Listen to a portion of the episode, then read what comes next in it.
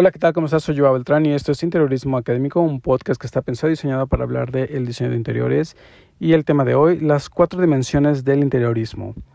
Y antes de comenzar, quisiera nuevamente darle las gracias a todos y a todas que me han escrito, que me mandan mensajes, este, que ya sé que escuchan algún episodio y después me envían un mensaje para darme este, algún comentario o preguntarme alguna, algo que quedó por ahí como duda, pues muchas gracias. La verdad que siempre me llena mucho de alegría cuando me escriben. Y bueno, intento siempre darme el tiempo de contestar a todos y a todas que me, que me escriben. y bueno, como siempre, te invito a que te suscribas al podcast, que me sigas en mis redes sociales. Estoy como Joao Beltrán con doble A en Facebook e Instagram. Y ahora sí, vamos a comenzar con este tema, las cuatro dimensiones del interiorismo.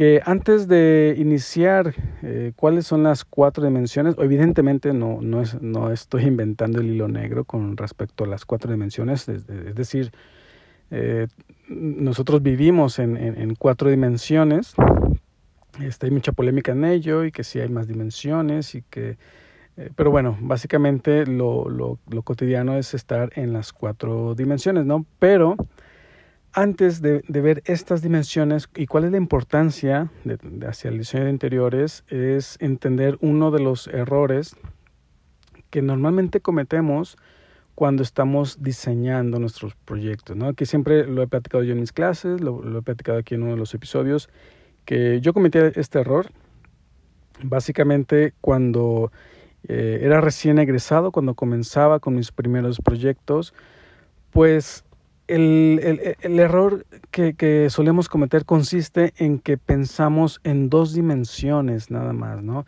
Ese es el, uno de los primeros errores que a mí, eh, que yo me topaba, yo lo cometía, realmente yo me topaba con este error y, y, y no me daba cuenta cuando lo estaba cometiendo. ¿Por qué? Porque bueno, uno eh, normalmente comienzas con un proyecto, con una idea, la comienzas a dibujar en un plano de dibujo, ¿no? Lo comienzas a dibujar en un plano en dos dimensiones, ¿no? Con un largo y un ancho eh, sobre una hoja de papel, ¿no? En tu mesa de trabajo. Y evidentemente estás pensando, o sea, e, es, es, es, es, obvio, perdón, es obvio que piensas en las tres dimensiones, ¿no? Que piensas en la volumetría, pero no las asimilas. Ese es uno de los errores, ¿no?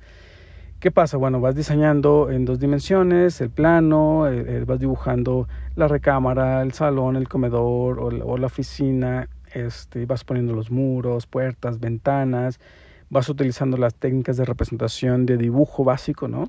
Este, y vas ambientando, ¿no? Vas poniendo plantas, eh, materiales, vas, vas colocando mobiliario, eh, y, y, vas ambientando tu plano, tu plano en dos dimensiones y finalmente se va viendo bien, ¿no? Lo vas, lo vas, este, lo vas terminando de tal manera que se, lo utilizas como una herramienta de representación ante tu cliente, ¿no? Le muestras el plano, él lo entiende, eh, este, o más o menos lo entiende, y pues va, va asimilando el proyecto y tú también no lo vas asimilando en esas dos dimensiones eh, en el plano de dibujo.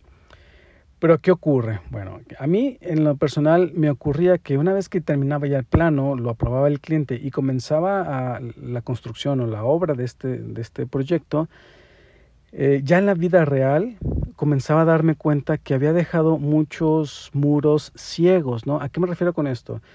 Que tú lo ves en el, en el plano en dos dimensiones y ves el funcionamiento, lo entiendes, ves cómo, cómo vas a interactuar la cocina, el comedor, eh, cómo estás amueblando las ventanas, más o menos lo vas visualizando. Dibujas los alzados, las elevaciones, te das cuenta de las alturas, las ventanas, realmente lo visualizas, pero ya en la vida real te vas dando cuenta que hay muros que este, que no, no contribuyen al diseño, ¿no? que se vuelven como muros muy ciegos, que no tienen esa aportación de diseño al espacio interior, ¿no? Y que se vuelven como muros plasta, ¿no? O muros ciegos, ¿no? Que no, no, no, pues eh, realmente que eso, que no tienen esa aportación. Entonces yo me iba dando cuenta ya al, momento de estar construyendo que había demasiados muros ciegos, ¿no? Que mi proyecto sí se veía bien en, en las dos dimensiones, pero que en las tres dimensiones resultaba un poco como una caja de zapatos con ventanas, ¿no? Este famoso concepto de, es una caja de zapatos con ventanitas y, listo, ¿no? Con mueblecitos adentro. y ya no tiene ninguna aportación de diseño, ¿no? Entonces, realmente eso me ocurría a mí, ¿no? Y bueno, este, ese es uno de los errores que debemos evitar. Otro de los errores que también debemos evitar es el, bueno, una vez que ya piensas en dos dimensiones y que lo, lo asimilas en la tercera dimensión, ¿no? Es decir, en el alto, ¿no? En lo vertical, cuánto va a tener de, de, de alto, ¿Qué, qué, proporción va a tener este espacio, si es un espacio eh, vertical, si es un espacio horizontal. ¿A qué me refiero con vertical? Pues que a lo mejor es una doble altura, o si es horizontal, pues es una sola altura a 240 o a 270. Entonces, cuando vas asimilando los espacios que estás creando, también debes entender que estás eh, creando esa relación del ser humano con la arquitectura, con los espacios interiores, ¿no? Si es un espacio en vertical, una doble altura, pues muchas veces nos ayuda a que ese espacio se vea, se sienta más amplio, ¿no? Sobre todo si son espacios reducidos, un 3x3, una recámara 3x3 y la, vuelves en, en horizontal eh, a 240 de altura, pues se vuelve un espacio muy cerrado, ¿no? Pero si tienes la oportunidad de verticalizarlo y crear una altura de 270, 3 metros, pues ese espacio se vuelve más vertical y tienes más espacio hacia arriba y el ser humano, eh, el ojo humano, percibe esa amplitud, aunque sea hacia arriba, aunque tú no puedas disfrutar físicamente de ese espacio, pero sí lo estás disfrutando visualmente. Entonces eso tu cerebro lo asimila como un espacio más amplio, ¿no? Y es uno de los trucos que podemos utilizar para ampliar espacios reducidos, ¿no? Cuando no tenemos mucho, mucho espacio para poder utilizar en nuestros terrenos, en nuestra casa, en nuestra oficina, ¿no? Entonces intentar eh, darle eh, este darle como esos formatos a los espacios, ¿no? Horizontal, vertical, este, alargado, eh, reducido, pequeño, corto, un cubo, ¿no? Tener en cuenta esa, esa tercera dimensión en la que vamos a vivir el, espacio, ¿no? Entonces, básicamente lo que se refiere a el espacio físico, pues todo el mundo lo sabemos, son estas tres dimensiones, ¿no? Largo, ancho y alto, ¿no? Lo que podemos diseñar. Pero ¿cómo podemos eh, intuir estas tres dimensiones? ¿no? ¿Cómo podemos intuir que, cómo vamos a visualizar este proyecto? Bueno, una de las formas que tenemos para poderlo hacer y que yo siempre recomiendo es utilizar una maqueta de trabajo. Eh, lo, que te, lo que te brinda realizar un proyecto en tres dimensiones, en una maqueta de trabajo, no es comparable a lo que tú vas a poder ver en un plano bidimensional o incluso en una perspectiva, ¿no? A veces nos vamos ya rápido al render incluso y vemos, visualizamos, eh, vemos la, las tres dimensiones del espacio físico, pero no las entendemos, no las asimilamos. Entonces, cuando trabajamos en volumetría, si tú desarrollas una maqueta de trabajo, pues ahí puedes entender cómo, cómo es que se está componiendo la tercera dimensión de tu proyecto, ¿no? y si la juegas con ella y visualizas cómo se vería desde fuera por la ventana, cómo vería yo desde dentro hacia afuera de la ventana, si me pongo eh, en, en, la sala, cómo veo el comedor, si me pongo el comedor, cómo veo la sala, si me pongo en la cocina. Es decir, que empiezas a jugar con esa maqueta de trabajo, comienzas a visualizar y entender ese espacio tridimensional y eso te va a permitir crear diseño en las tres dimensiones. Vas a empezar a darte cuenta que esta ventana no, no este, está muy plasta, está, no, no tiene ninguna aportación. ¿Qué tal si la hacemos más grande, más vertical? Si la hacemos un ventanal, piso a techo. Entonces empiezas a jugar con la creación de los espacios, ¿no? Eh, que a lo mejor en el plano pues se ven bien, se, se ven se ven agradables, pero una vez que los comienzas a ver en la tercera dimensión es cuando pierden su gracia, ¿no? Entonces, si haces esto en la maqueta, si te, si te acostumbras a trabajar en el plano bidimensional y luego lo, lo, lo terminas eh, desarrollando en una maqueta de trabajo, te permite entender esas tres dimensiones de manera más clara. De tal forma que cuando llegues a, a construir tu proyecto, pues ya tienes una, una idea muy, muy clara de cómo va a quedar ese espacio en tres dimensiones. Entonces ya a lo mejor vas pensando en una iluminación, adecuada a, esa, esas tres dimensiones, unos cuadros, unas una vegetación más vertical, eh, unos muebles más adecuados a esa, esa, volumetría. Entonces vas, vas analizando, vas sintiendo ese espacio físicamente, ¿no? Y bueno, ¿cuál sería la cuarta dimensión? Bueno, el tiempo, ¿no? El timing. Este, muchas de las veces eh, que por ahí pues Albert Einstein ¿no? desarrolló su teoría de la relatividad, hizo unos análisis ahí este, con respecto a la cuarta dimensión, que es el tiempo, ¿no? Y, y el espacio-tiempo, ¿no?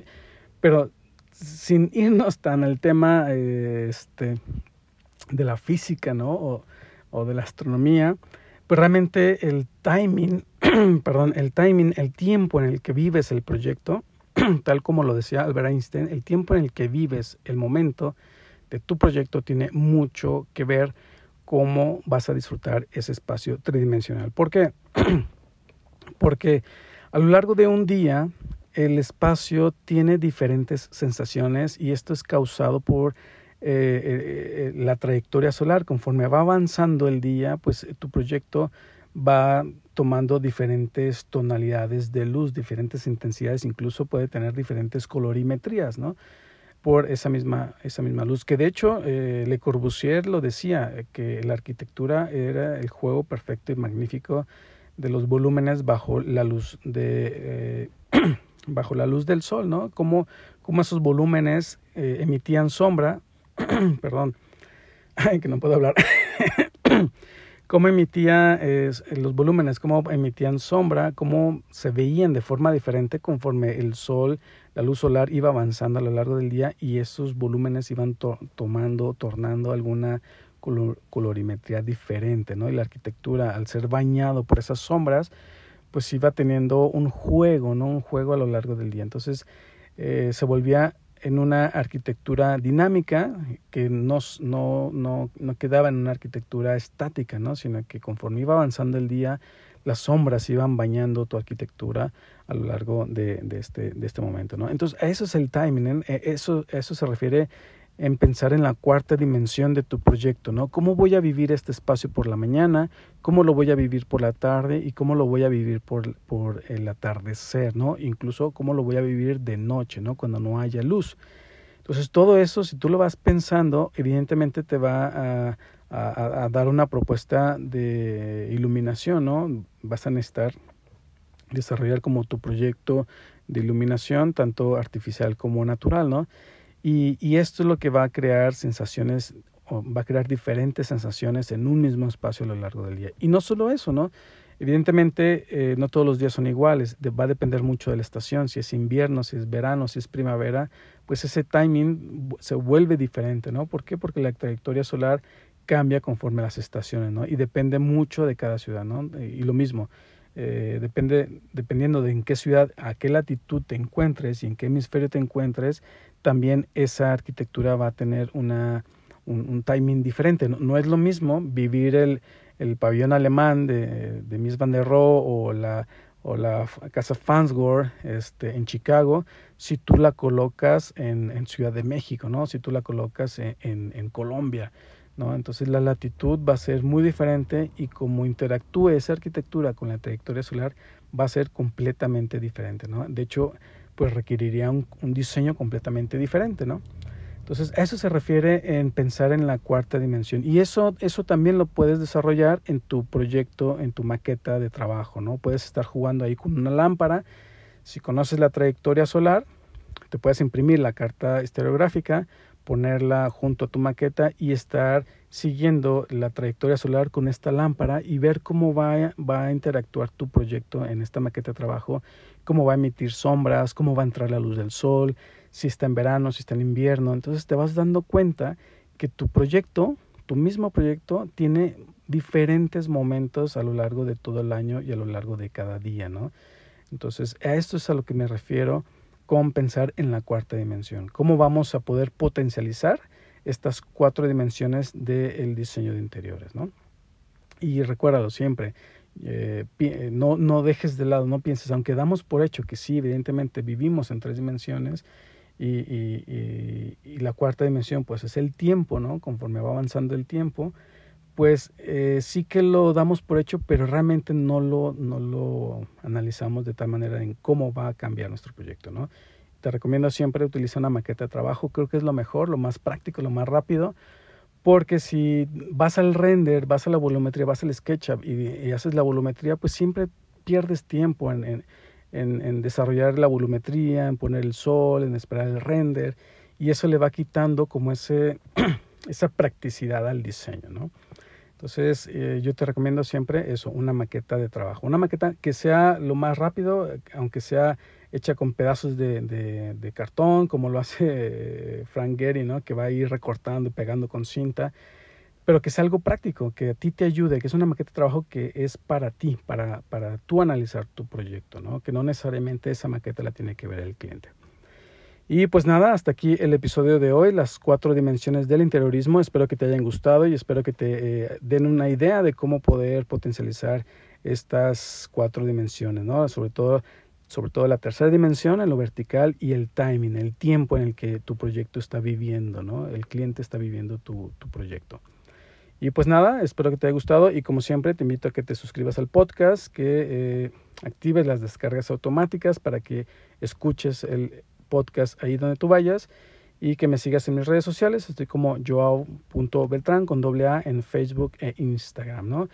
Y pues nada, nos escuchamos y nos vemos en el siguiente episodio. Hasta luego.